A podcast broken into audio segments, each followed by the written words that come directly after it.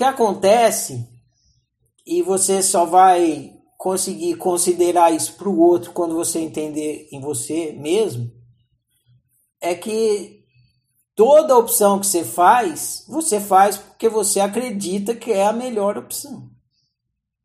Pode não ser para o mundo inteiro, mas para você, você acredita que é. E você pode estar tá equivocado na hora que você opta. No momento seguinte, você pode falar: Nossa, que besteira que eu fiz, não era uma boa opção.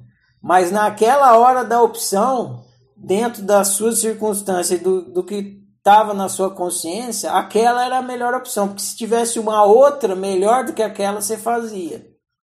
A partir dessa constatação em si mesmo, quando a gente constata isso na gente, que a gente está sempre optando pelo que a gente acredita que é a melhor opção, a gente consegue considerar que o mesmo está acontecendo com o outro. O outro fez aquela opção porque ele acredita que aquela opção é boa, que é a melhor opção para ele. Só que a gente entende isso, mas não entende como que o outro consegue achar que aquela opção é boa. Por quê? Porque a gente não viveu a vida do outro, não conhece os pais do outro, não conhece a, a situação, é, a história de vida do outro, não conhece a situação momentânea do outro, não sabe nada do outro. Só vê ele fazendo uma opção, mas não sabe tudo que está por trás, né? não sabe o que ele está pensando, como foi a criação dele. Aí vê ele fazendo aquela opção e fala, mas é um retardado, né? Ou é um imoral. Sei lá, a gente pensa um monte de coisa. A gente julga o outro de mil maneiras. Por quê? Porque a gente não vê com os olhos do outro. A gente não tem o ponto de vista do outro. Agora, se você consegue entender que você sempre opta porque é a melhor opção para você, e você entende que o outro não entende porque você está escolhendo aquilo, porque ele não acessa você, ele não te conhece, só você se conhece, você consegue fazer isso para o outro. Você fala, não, por mais que eu não entenda, essa o, o outro achava que essa era a melhor opção para ele, e ele deve ter os motivos para achar que essa opção é boa. Aí você consegue entender que ele não fez por mal. Que é isso que a gente não consegue entender. A gente acha que as pessoas fazem as coisas por mal, é maldade, ela fez por maldade. Ninguém faz nada por mal. Todo mundo é bem intencionado, que é bem bom, caro e vero para si. Dentro do que ele acredita. Mesmo quando o outro está te violentando, está te fazendo uma coisa, ele acha que ele está fazendo uma coisa boa. O ladrão não acha que ele está te roubando, ele acha que ele está pegando com dinheiro para ele, para fazer as coisas que ele não tem dinheiro. Quando a gente, quando uma pessoa mata a outra, ela não acha que ela está matando, ela acha que ela está se protegendo, ela está eliminando uma possibilidade de denúncia, enfim, alguma coisa de bom tem naquele ato, que se, se for ruim ele não faz. Só que a gente não está interessado em saber do ponto de vista do outro. Por quê? Porque a gente não está interessado em perdoar o outro. Ninguém quer perdoar o outro, a gente quer a vingança mesmo. É isso que a gente quer. Por quê? Porque a gente acha, a gente também acha que a vingança é uma boa opção. Perdão não é uma boa opção. Se fosse, Jesus já tinha resolvido o problema, foi isso que ele falou. Então, para perdoar o outro, você tem que conseguir ver com os olhos do outro.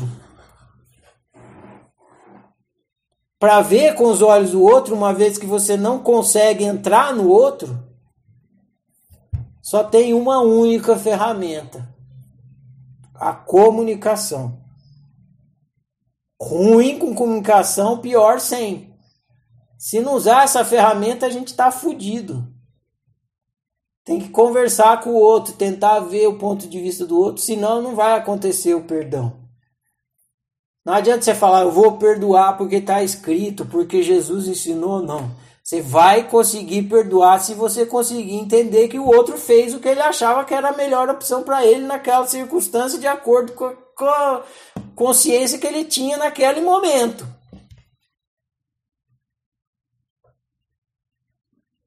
Só que aí você não precisa nem perdoar ele, você entende? Ele, ele, fez o que eu faria também se eu tivesse na situação dele, com a mentalidade dele, eu faria a mesma coisa. Aí quando você chega a essa conclusão, aí acontece o perdão, mas não é um perdão.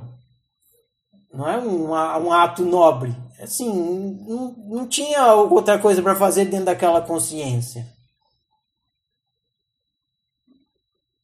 Mas você só vai conseguir acessar a consciência do outro se você conversar com o outro. Se você vê o universo inteiro com o seu gabarito, nada vai encaixar. E o universo inteiro vai estar errado, só você vai estar certo. É preciso sair da ilha para ver a ilha. Você precisa sair do seu ponto de vista. Você não vai conseguir sair de fato, mas a comunicação é uma forma para você fazer isso. Eu não sei se eu vou lembrar direitinho, mas acho que é o eu lembro o suficiente para contar uh, o que tem a ver com a nossa conversa aqui. Era, era um homem e uma mulher. Esse cara, ele era tipo um terrorista. Ele colocou uma bomba num prédio. Acho que foi isso. E essa bomba explodiu. Ele foi preso depois. Ele colocou uma bomba num prédio, a bomba explodiu e matou acho que é o pai dessa moça que estava no prédio. Então era o terrorista que matou o pai da moça. Os dois estavam dando entrevista. Ele não sabia que ele, ele não botou a bomba no prédio para matar especificamente o pai da moça. Só que o pai da moça estava no prédio e morreu a moça não conseguia né, engolir que o pai dela tinha morrido. E ela teve que ir lá conversar com o cara. Senão, eu vou lá conversar com esse cara. Aí olha só que interessante, essa, história me marcou muito. É muito bacana essa entrevista. Pena que é em inglês. Uma entrevista num, num canal do YouTube que os caras falam inglês. Não, não sei se tem legenda ela, ela decidiu que ela tinha que falar com esse cara, senão ela não ia conseguir continuar vivendo. Mas o cara podia não ter não aceitado, né? O cara nem sabia quem era o pai dela, vai vir uma moça lá, encher o saco, ficar lá na prisão, quieto, né? Mas ele aceitou. Ele aceitou conversar com ela. E aí eles, come... e eles começaram a conversar, conversar, conversar, conversar, conversar muito, muito, muito. Até que ela entendeu o ponto de vista dele. E ele entendeu o ponto de vista dela. E um curou o outro. E aí eles escreveram um livro contando dessa dessa conversa que eles tiveram e se tornaram grandes amigos e tal. E o que curou eles? O diálogo. Só que ela teve que ela, ela se dispôs a conversar com o agressor e o agressor se dispôs a conversar com a vítima, digamos assim. Aí, por, por se dispor, eles, eles não foram lá se bater, eles foram lá para um tentar entender o outro. Olha que diferença. Ela não foi lá ah, eu vou lá arrancar o cabelo desses caras. Não, ela foi lá, ela falou assim, não, eu tenho que entender o que se passa com esse cara, por esse cara ter feito uma coisa dessa, senão não vou conseguir continuar vivendo. E o rapaz entendeu que ele, deve, ele poderia explicar para a pessoa entender o que estava acontecendo. E aí disso aí nasceu um processo de perdão, onde ela perdoou ele, ele entendeu ela, pediu desculpa e não sei o que, não sei o que lá. Então é o diálogo, essa ferramenta ridícula, né? chamada conversa. que é a ferramenta da cura, né? da, do, das, da, dos relacionamentos, da convivência. Na época do Freud não existia psicologia. O Freud inventou a psicologia não existia. Várias palavras que a gente usa hoje de psicologia não existia. A própria palavra psicologia eu acho que não existia. Né? Vem de psique, que vem lá dos gregos e tal. Que é o mito grego, Eros e psique. Aí Freud começou a usar, inventaram a palavra psicologia. É, o Freud ele era médico, ele trabalhava com farmacêutica, biologia, uma coisa assim. Né? No filme conta.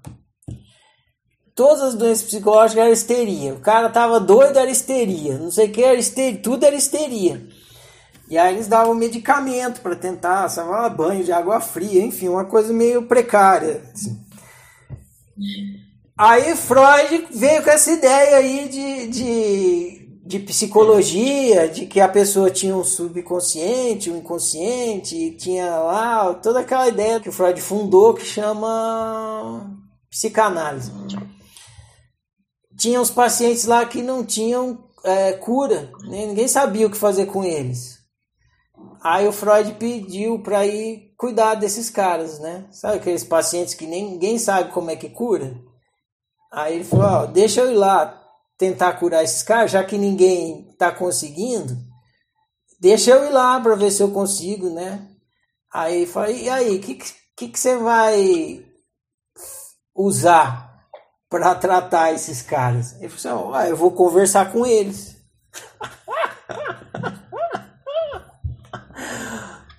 Todo mundo riu na cara do Freud. Falou: você vai curar alguém com conversa? Você vai. Você vai curar alguém com diálogo? Você tá louco? Você tem que dar injeção, dar eletrochoque. Né? Onde já se viu que com diálogo, com conversa, você vai executar alguma cura? Você tá doido? Só que tem que ser um diálogo lúcido, né? Também não adianta você querer ter um diálogo ignorante. Na, no ciclo passado, a gente estava conversando disso, né? Às vezes você vai conversar com a pessoa, você fala assim: então, vamos lá? Você não está conversando com a pessoa, você está obrigando ela a ir usando uma pergunta, né? Você quer ir, não quer? Você quer, não quer? Não quer ir? Onde que está o espaço para o diálogo nisso? Não tem, né? Ou então você fica, a pessoa começa a falar, você fica só esperando ela dar uma pausinha para descarregar o que você pensa. Você nem ouviu o que a pessoa falou. Você fica assim. Você descarrega tudo que você quer em cima da pessoa. Aí a pessoa faz a mesma coisa, ela fica esperando você acabar. Assim que você dá uma pausa, ela. Aí, que diálogo tem aí? Nenhum é, é surdo conversando com mudo, né? E outra, o tanto de lucidez que você leva para o diálogo faz toda a diferença. O Freud ia conversar com os doidos, né? Ele não mandava um doido para conversar com outro doido. O Freud era esclarecido, ele sentava lá, ele sabia o que, era desejo, como é que funcionava o desejo, enfim, ele sabia o funcionamento psicológico do ser humano, tinha uma boa lucidez do funcionamento. Então, era um lúcido conversando com um não lúcido e a, a conversa, o lúcido ajudava o não lúcido a se esclarecer. Não adianta colocar dois cegos para conversar, um não vai esclarecer o outro.